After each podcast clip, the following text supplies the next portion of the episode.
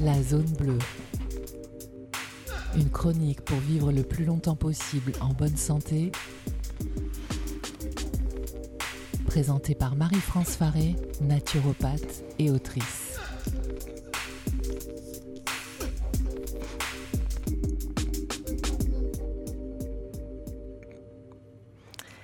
Eh bien bonjour à toutes et à tous et très heureuse de vous retrouver une nouvelle fois dans cette chronique de la zone bleue. Aujourd'hui, on va se pencher sur les régimes méditerranéens, dont on entend énormément parler, car il serait le régime à adopter pour vivre longtemps et en bonne santé. Parfois, on l'appelle aussi le régime grec ou crétois, puisque l'on trouve énormément de centenaires dans ces pays-là. Alors c'est vrai que le régime méditerranéen a de très nombreux atouts. En premier lieu, il comporte énormément de fruits et de légumes, et dont ceux gorgés de soleil et d'antioxydants comme les tomates, les pêches, les courgettes.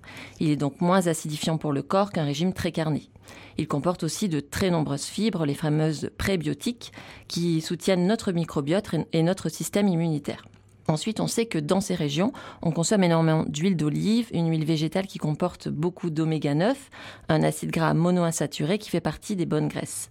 Cette huile participe au bon fonctionnement de notre système cardiovasculaire et permet de réduire l'inflammation.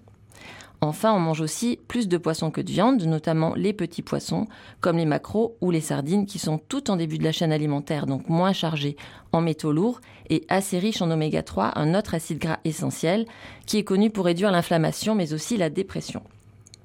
Ainsi, on pourrait penser que si nous appliquons ce régime méditerranéen à la lettre, nous avons enfin la clé pour ouvrir les portes de la longévité. Mais ce serait très réducteur. Oui, parce qu'il est important de rappeler que la santé ne peut être considérée que de façon holistique, c'est-à-dire de façon globale. Il faut aussi agir sur les sphères physiques, physiologiques, psychologiques ou encore énergétiques pour atteindre une santé optimale. Ensuite, il faut considérer les recherches de George Oxley, publiées dans un ouvrage que je vous recommande vivement qui s'intitule La fleur au fusil. Donc George Oxley est un biologiste, biochimiste, spécialisé dans la vie des sols et grand connaisseur des plantes d'un point de vue médicinal et alimentaire. Il est allé en Crète, mais aussi sur un des archipels du Japon où l'on pratique le fameux régime d'Okinawa. Et il s'est rendu compte que dans tous les livres qui traitaient de ces régimes alimentaires, euh, qui traitent de la longévité, on faisait complètement abstraction d'une chose très importante, la consommation des plantes sauvages. En Crète, par exemple, les mamies vont très souvent à la cueillette récolter de la malotira, le thé des montagnes, mais aussi de la marjolaine, de la sauge ou de l'origan sauvage. Dans les alentours d'Okinawa, on cueille aussi énormément de plantes qui poussent spontanément, comme le ghetto, qui appartient à la famille des gingembres. Toutes ces plantes sauvages sont très riches en chlorophylle. C'est une molécule qui régule le transit intestinal, qui rétablit la flore digestive.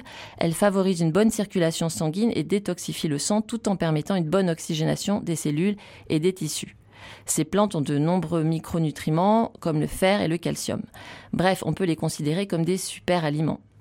Alors de notre côté, n'hésitons pas à nous former à la cueillette sauvage, à faire pousser de l'origan, du thym ou de la sauge dans nos jardins ou sur nos balcons.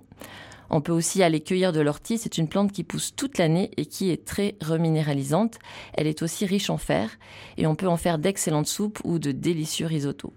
Sinon, dernière option, rapprochez-vous des producteurs de légumes locaux qui proposent souvent des plantes ou même des fleurs comestibles qui poussent spontanément sur leur terrain.